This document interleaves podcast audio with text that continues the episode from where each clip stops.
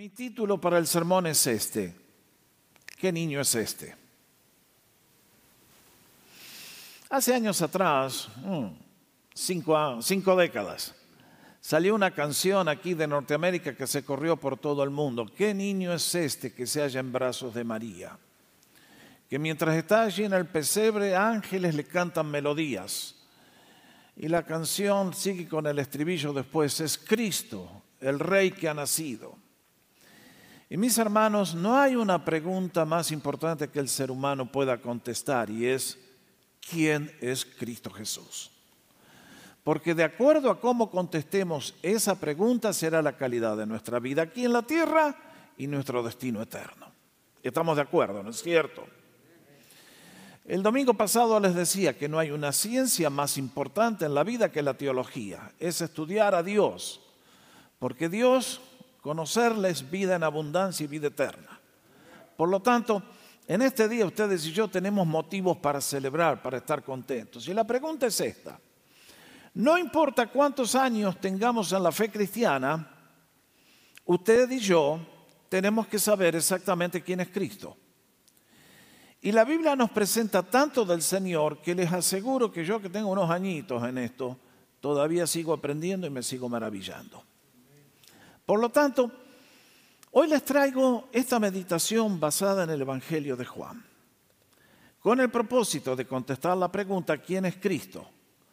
Porque el no apreciar a Cristo es lo que causa todas las enfermedades en la raza humana, todos los problemas en la vida cristiana y todo lo que está mal. Conocer a Cristo, por el contrario, vivir de acuerdo a su plan, es vida eterna y vida en abundancia. Por lo tanto, si usted esta mañana, confío que estén todos con un nivel de entusiasmo elevadísimo, pensando en quién es Cristo Jesús y cuánto más tenemos que conocerle. Ahora, tenemos por delante el Evangelio de Juan. Este es un evangelio completamente distinto a los otros tres. ¿Se dieron cuenta? Ustedes que tienen años lo saben. Creemos que Marcos fue el primero que se escribió. Y basado en la información que él arregló, Mateo y Lucas agregaron información adicional para hacer el conocimiento mucho más amplio. Por eso, Mateo escribe para los hebreos. Y ahí hay cosas que son típicas para los hebreos. Ustedes y yo abrimos el Evangelio de Mateo y empieza con una genealogía. Abraham engendró a este, el otro al otro, el otro al otro, y usted dice, ¿y para qué está esto acá? ¿Eh? Ah, parece que estamos leyendo la guía telefónica. Bueno, para la mente judía esa genealogía era tremendamente importante, porque demuestra de dónde venía Jesús y que Él es el descendiente de David y por lo tanto tiene el derecho a ser llamado el Mesías. Luego Mateo agrega tres grandes discursos. Lucas agrega un montón de parábolas. Y Juan es completamente distinto. ¿Por qué? Bueno, creo que por una razón. Ustedes y yo que hemos leído el libro de los Hechos, cuando comenzó la iglesia cristiana, ese día que el Espíritu Santo cayó en Jerusalén sobre 120 creyentes, ¿todos eran de qué nacionalidad? Todos, sin excepción, eran judíos hebreos. ¿Mm? Pero ustedes vimos como en un corto tiempo de 30 años el Evangelio se corrió por todo el mundo del Mediterráneo y se establecieron iglesias en todo el imperio romano. Y a medida que el Evangelio iba creciendo, ¿quiénes eran los que se salvaban? Los judíos. Una minoría. La gran mayoría fueron los gentiles. Ahora había un nuevo plan de Dios. Alcanzar a todos. Y toda esta gente gentil, díganme una cosa. ¿Cuántos de ellos tenían la Biblia? Nadie. ¿Cuántos, si no la tenían, la habían leído? No. Y entonces, ¿creen que disfrutarían, entenderían lo que los otros evangelistas habían escrito? Una parte sí, cosas no. Es entonces que Juan, que escribe aproximadamente en el año 100 después de Cristo, tiene en mente una iglesia completamente distinta a la del primer día. Esta gente que son todos griegos en pensamiento. ¿Por qué? En el imperio romano, ¿qué idioma se hablaba? Alejandro, cuando hizo sus conquistas, implantó el idioma griego y la cultura griega en todo el mundo. Y por lo tanto los gentiles hablaban en griego y pensaban como los griegos. ¿Y los griegos conocían las profecías? No. ¿Conocían al Mesías? No. ¿Tenían las escrituras? No. Era gente que especulaba. Era gente que buscaba. ¿Dónde está el sentido de la vida? Y entonces, ustedes conocen la mitología griega que todos los problemas comenzaron con la caja de Pandora. ¿Se acuerdan la historia?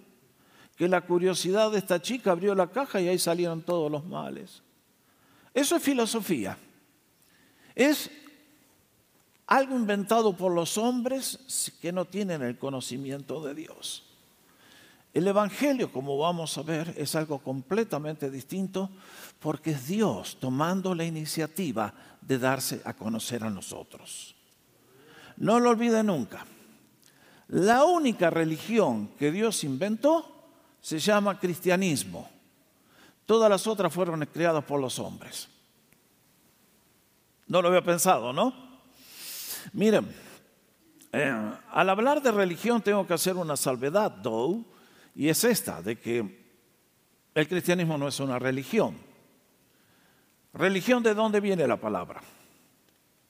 del latín religare, que quiere decir el hombre buscando de religarse con Dios de quien tiene conciencia de estar separado.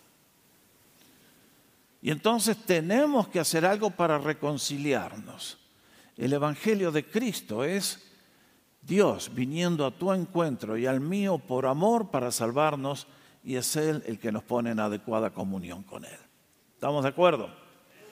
Entonces ahora Juan tiene que escribir para un grupo de personas completamente distintas. Y entonces va a tomar un concepto que era fundamental para los griegos, y es que ellos, dentro de su ceguera, habían llegado a la conclusión que en algún lugar por ahí estaba el logos.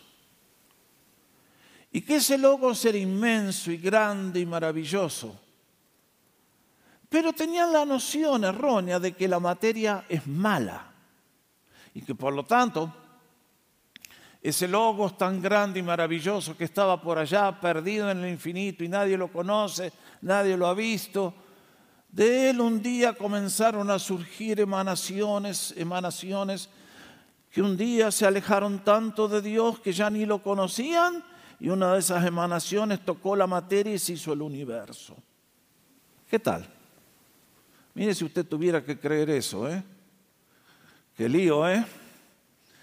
Ahora, es a esta gente que no conocía las escrituras y que había sido formado con la mentalidad de que hay un logos que hizo todo, pero está allá arriba y nadie llega y nadie lo puede ver ni lo va a conocer y no se va a acercar a ti y a mí porque somos materia y por lo tanto somos intrínsecamente malos, por lo tanto, that's it. No había esperanza en la religión griega. La filosofía griega no tiene ninguna esperanza. Y es por eso que también este término logos que va a utilizar Juan tiene que ver con la razón, con alguien que es tan capaz, que no solamente existe, sino que tiene un poder creativo tan formidable y que está al alcance de la mano para todo el que lo busca. Es por eso que Juan comienza con este término que para ustedes y para mí es incomprensible. La persona que lee el Evangelio de Juan por primera vez llega a estos versículos y ahí nomás se queda.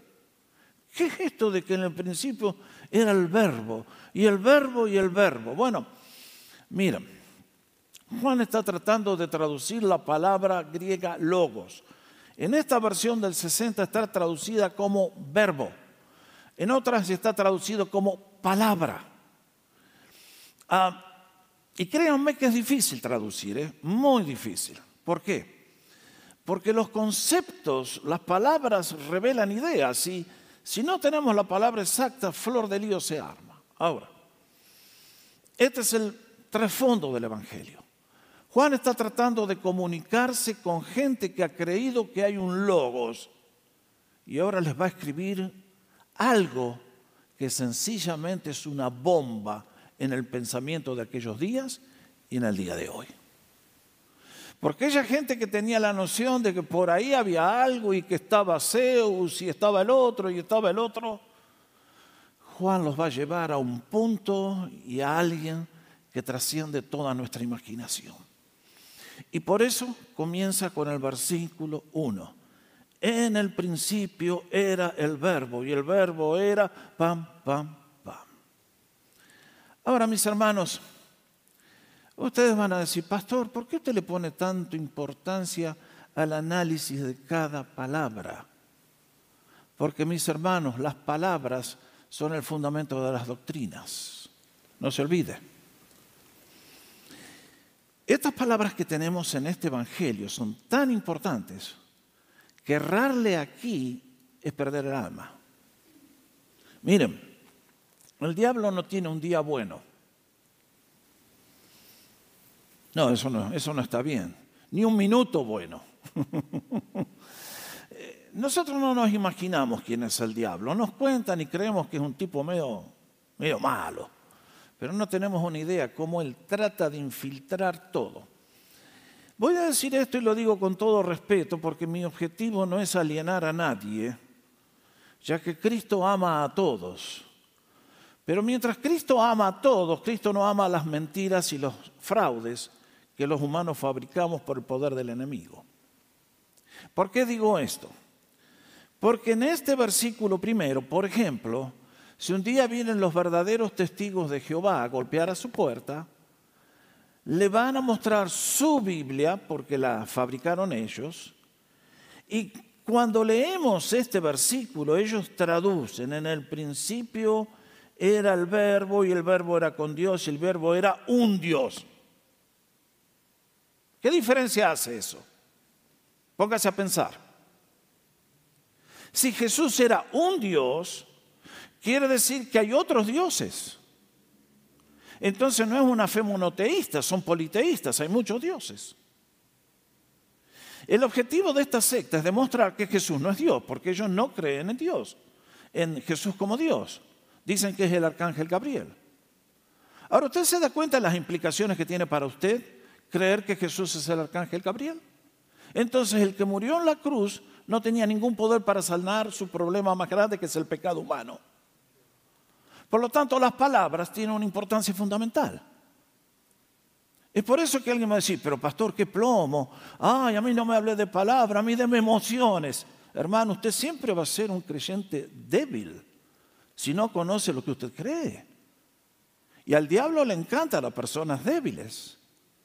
Ahora, notemos bien. Juan comienza diciendo, en el principio era el verbo era el logos, la palabra. ¿Qué importancia tiene esto? Dos cosas quiero señalar.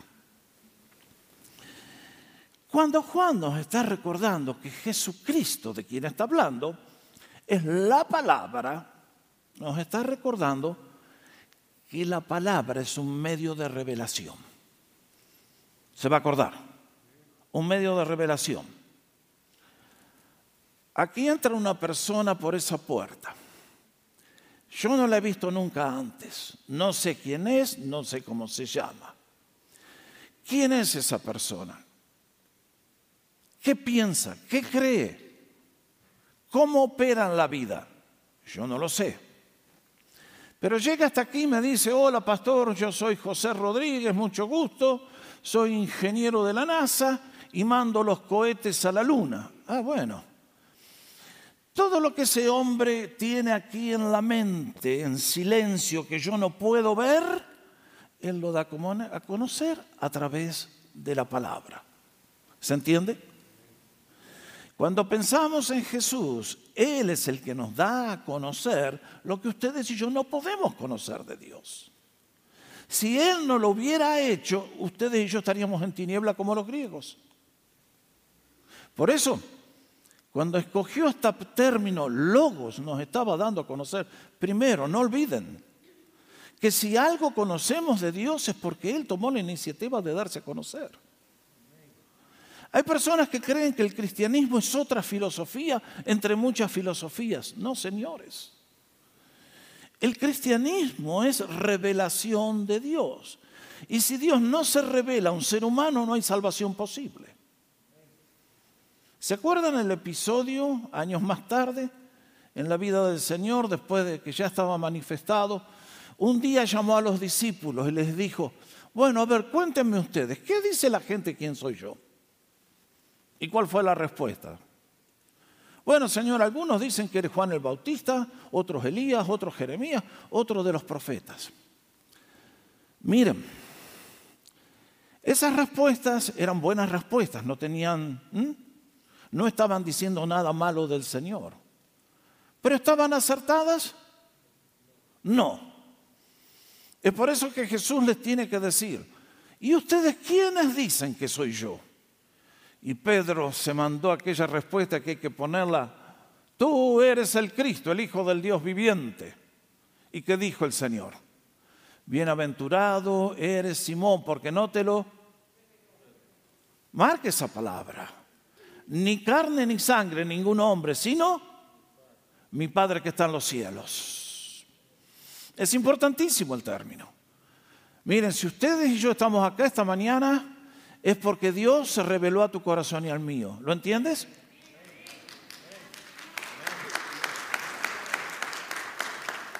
Si usted no aplaude porque usted cree que usted es salvo por usted mismo. Vamos a probar de nuevo a ver si los aplausos salen un poco mejor. gracias, queridos, gracias. Miren, es así.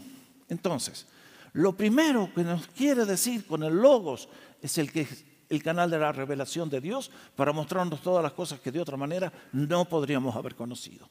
Y si Dios no se revelaba, ustedes y yo seríamos como la gente de los tiempos de Jesús. ¿Quién dicen? Juan, Pedro.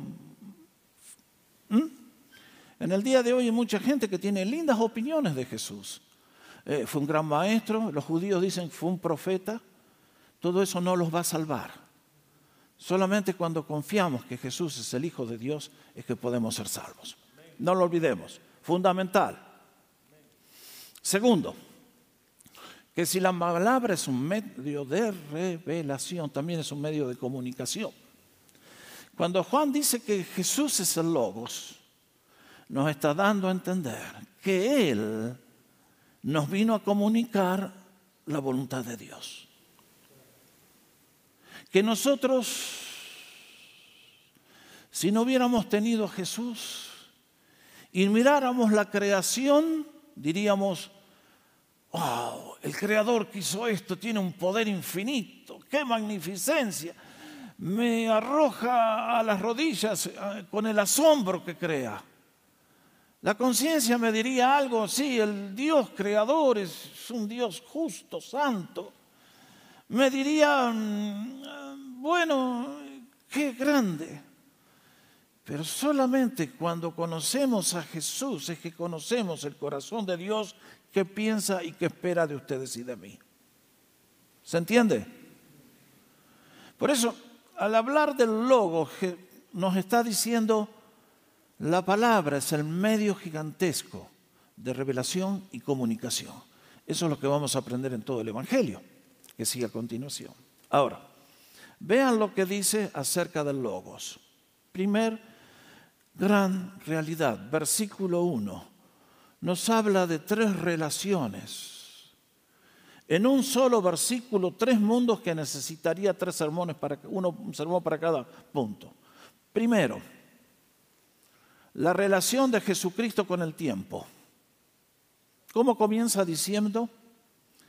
En el principio era el verbo. Marque bien.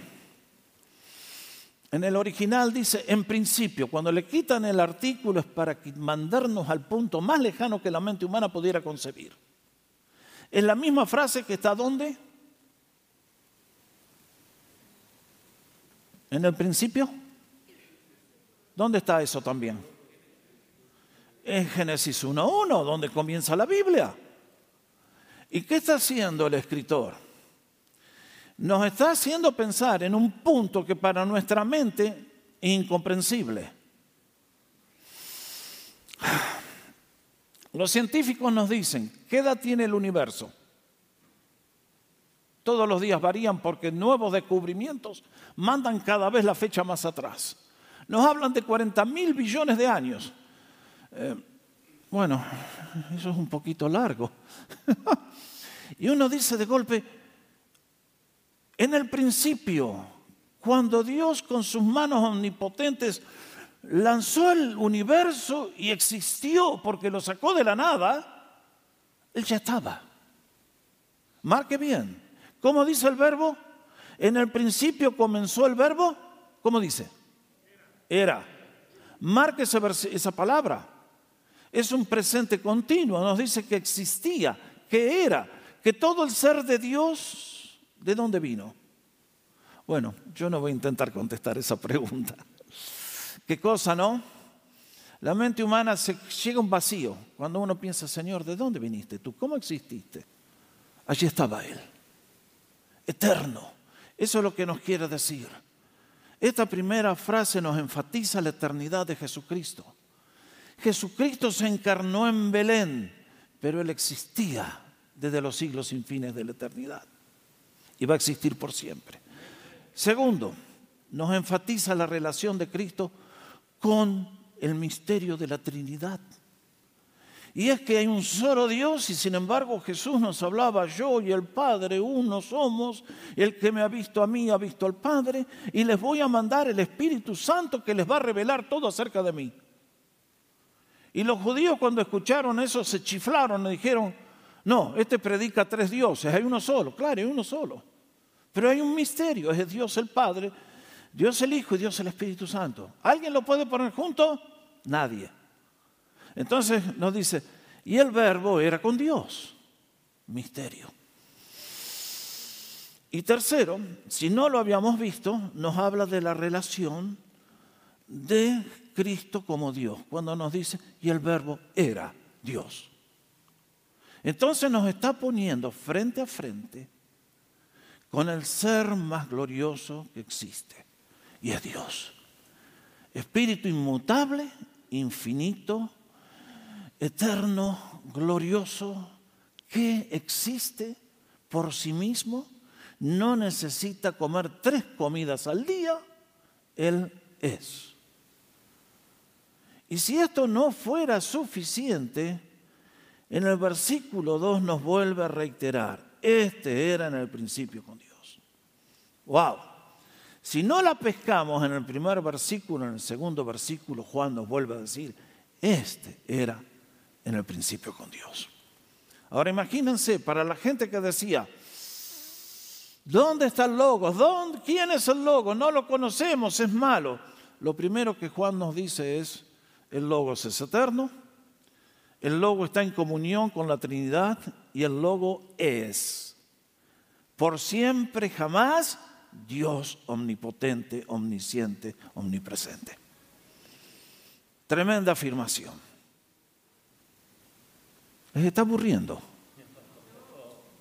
Los veo un poquito aplastaditos, che.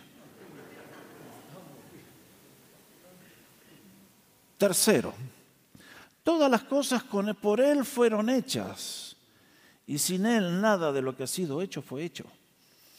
¿Qué decían los griegos?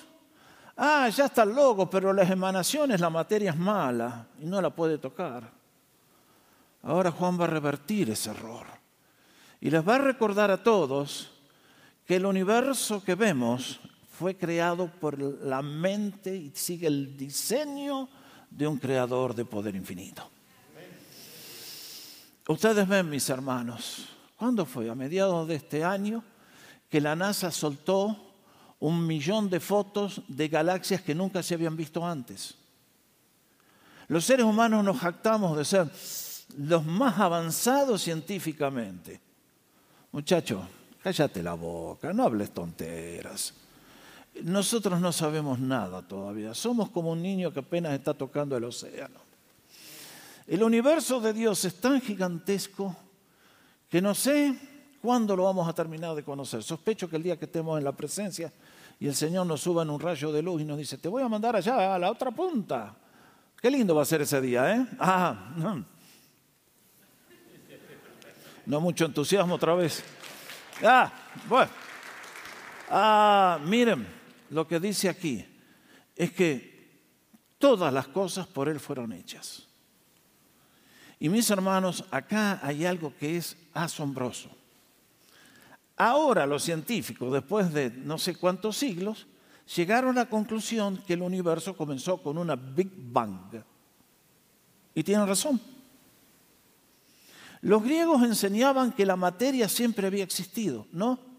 Hubo un momento que no había materia, no había planetas, no había galaxias, no había nada, solamente Dios estaba. Y nos dice eh, Hebreos 11:2, por la fe creemos que las cosas fueron creadas saliendo de la nada. Bueno, esto Dios sí lo puede hacer. Que en un abrir y cerrar de ojos, eso es lo que le tomó para crear el universo.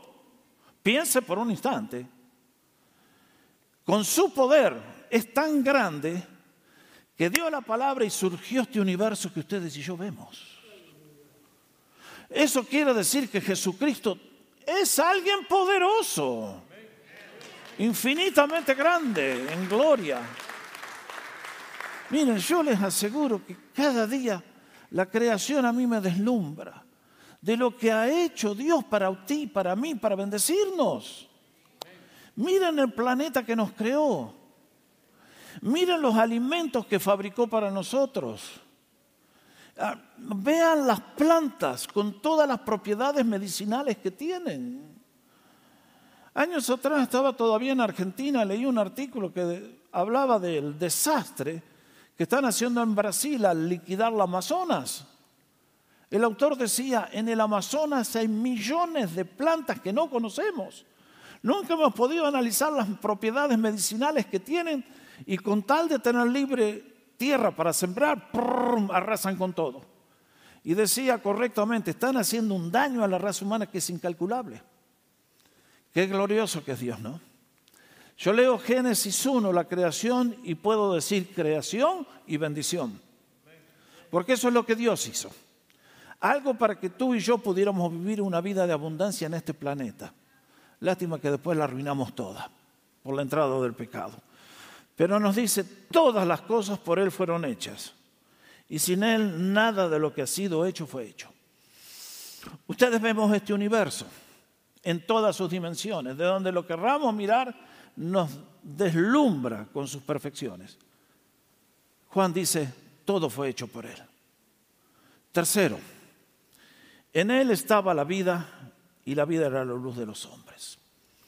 Este término vida es uno que lo vamos a encontrar muchas veces en el Evangelio de Juan si lo leemos.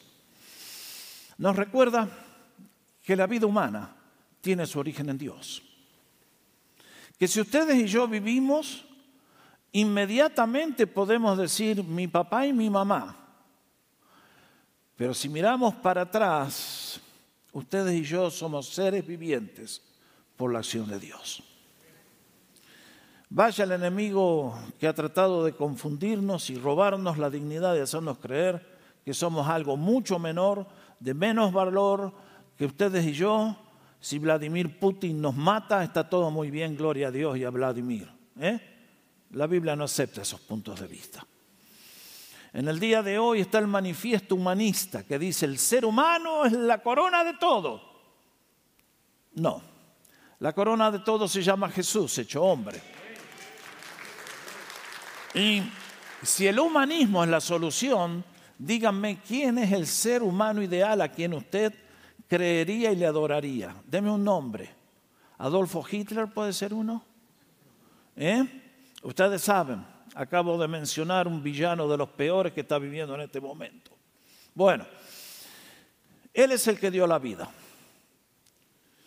Y finalmente, ahora los científicos que dicen que no, no, que, el mono, hasta ellos se dieron cuenta de que están cometiendo un error tan grande que si todo evolucionó de una célula y no se sabe de dónde vino la primera célula, para que llegáramos a ser los seres humanos complejos con todo el equipo que tenemos y hubiéramos necesitado unos 40 mil billones de años o más. Entonces, hasta ellos se dan cuenta que están diciendo un sinsentido. La Biblia es más simple. Créanme, hermanos, a todos los que me escuchan, que hace falta mucho más fe creer en las tonteras que dicen los científicos antes que creer en la Biblia en un creador infinito en gloria. No lo olvide. Hay que tener la fe gigantesca. Sería más fácil creer que la cigüeña trae los bebés de París que creer en las teorías que tratan de poner a Cristo fuera del universo. Juan nos dice, el Logos era el creador de todos. es el que nos dio la vida y es más, era la luz de los hombres. ¿Qué quiere decir eso? Que tú, mi hermano, todos, en nuestra conciencia, Dios ha dejado un testimonio de su existencia y de cómo quiere que vivamos. ¿Estoy hablando mal? ¿Dije algo que está mal? Es la verdad completa. Cuando los seres humanos pecamos, pecamos contra la luz. Por eso la falta de paz interior. Ustedes y yo pecamos contra la conciencia y después andamos con el psicólogo y el psicólogo te trata de parchar como pueda con un montón de mentiras, pero tú no vas a ser parchado porque tú eres un ser creado a la imagen de Dios.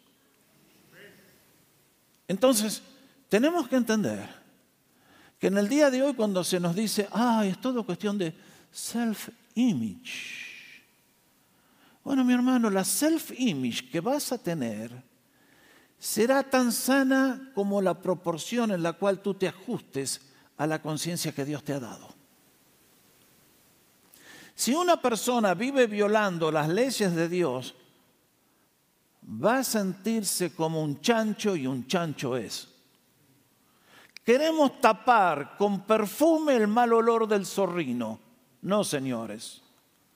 No hay self-image posible viajando en contra de Dios y de los dictados de la conciencia.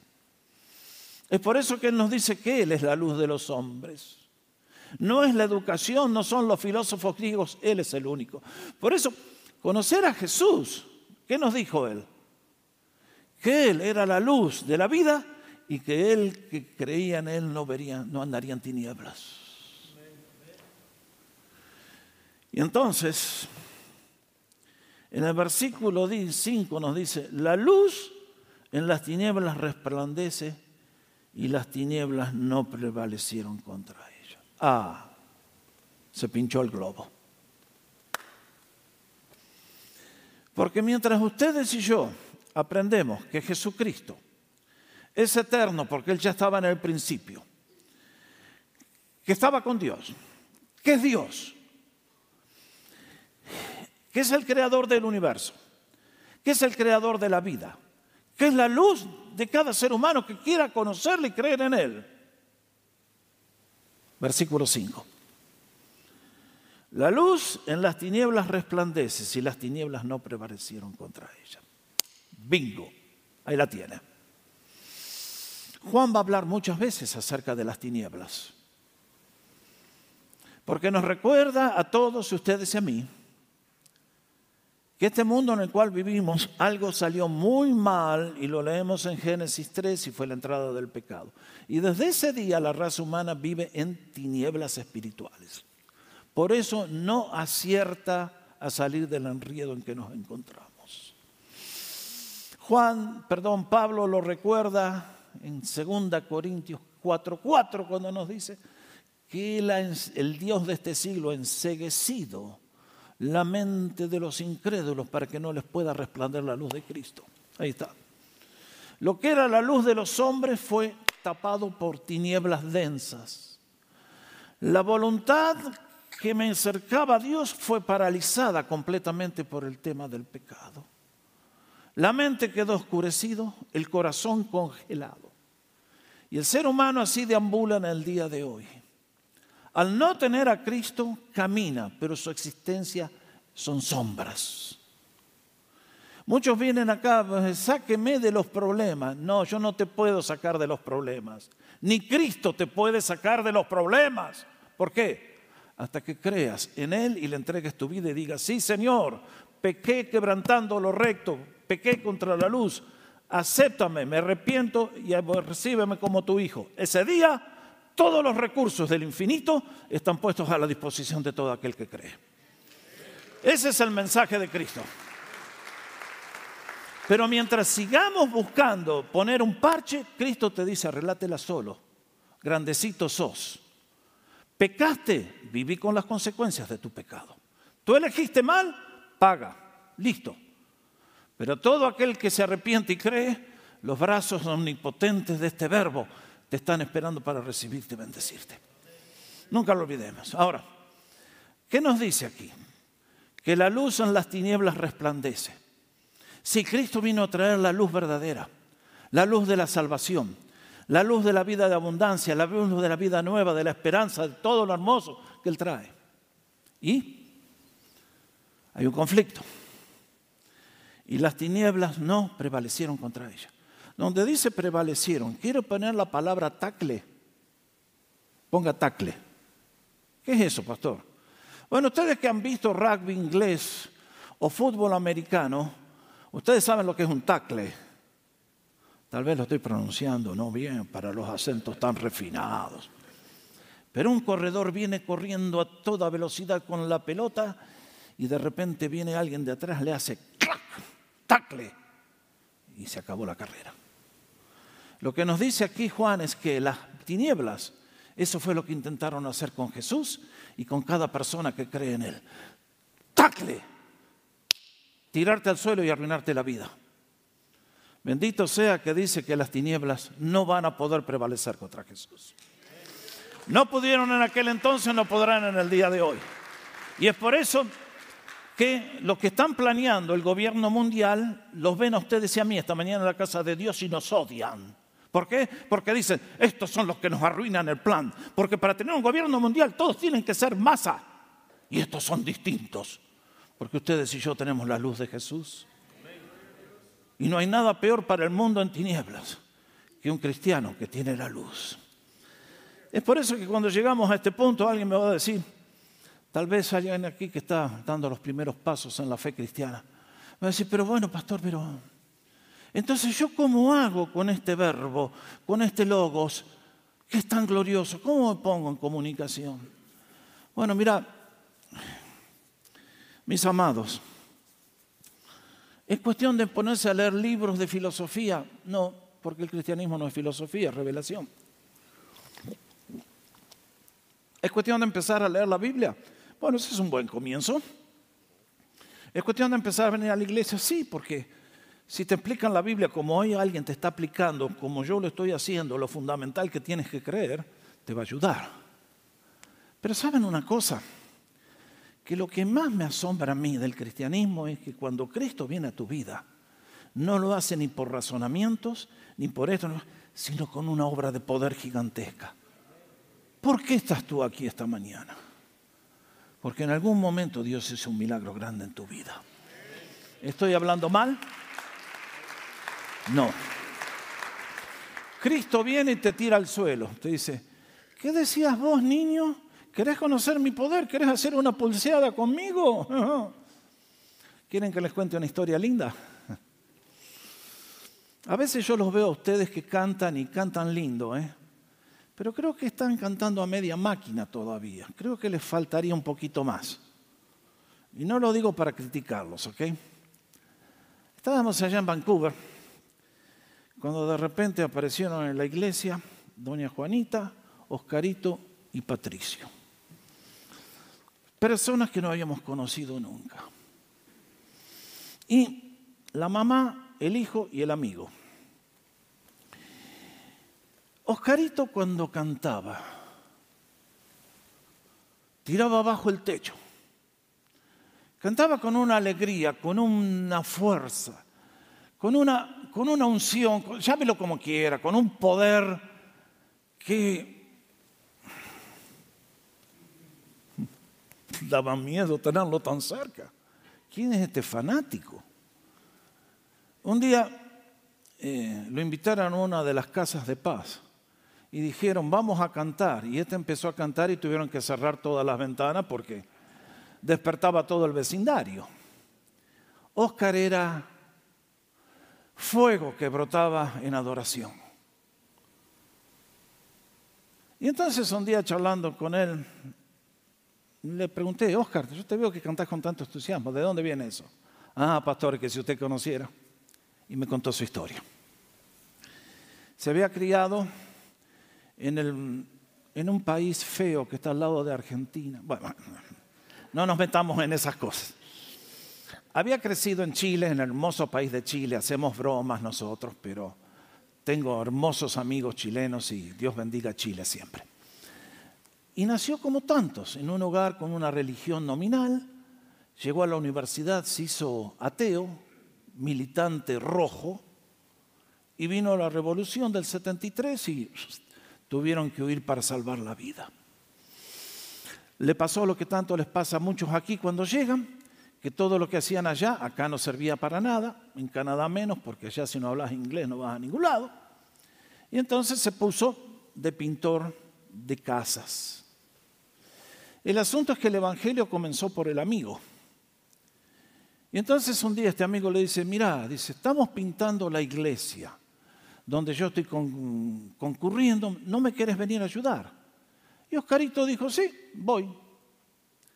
Y un viernes a la noche estaban pintando la iglesia. Estaban pintando el patio de la iglesia. Y este muchacho estaba subido a un andamio que creo que estaba en un tercer piso. Y en un momento, ¡paf! Al suelo se vino. Me contaba Oscar que la pierna le tocó la espalda. ¿Se imagina? Indescriptible el dolor. ¿Qué hubiera hecho usted y yo? 911, vengan rápido que tenemos un accidentado. El pastor de aquella iglesia reunió a los hermanos y simplemente hizo una oración de fe. Y Oscar me contó que en un instante una electricidad tan fuerte corrió por su ser que estando acostado de espaldas pegó un salto tan alto como donde se había caído y aterrizó caminando y salió corriendo por todo el patio.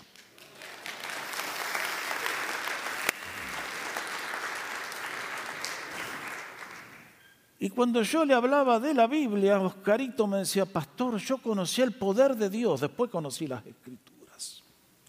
Y uno dice, Señor, que eres asombroso. Qué tremendo, ¿no? Bueno, mis queridos, ese es el Dios que adoramos y servimos en este día. Es un Dios que es el logos que se ha dado a conocer. Ha revelado la grandeza de Dios, ha comunicado sus atributos, su plan, lo que desea para ti y para mí. Pero qué lindo saber que está al alcance nuestro, tan cerca nuestro, que todo aquel que le clama tiene la esperanza de hacer algo maravilloso por él. Por eso en este día de Navidad, ¿qué mejor les puedo decir que el mensaje de Juan 1, 1 al 5? Que el niño que nació, que el niño de Belén, no es nada menos que el verbo de Dios, el logos de Dios, la palabra de Dios, y que se vino a tu vida y está en tu vida, tienes todo lo que necesitas para vivir en vida de abundancia y felicidad. Y hoy que cerramos este año, bien podemos mirar atrás en el espíritu de gratitud y decir, gracias Señor, aquí está mi vida una vez más.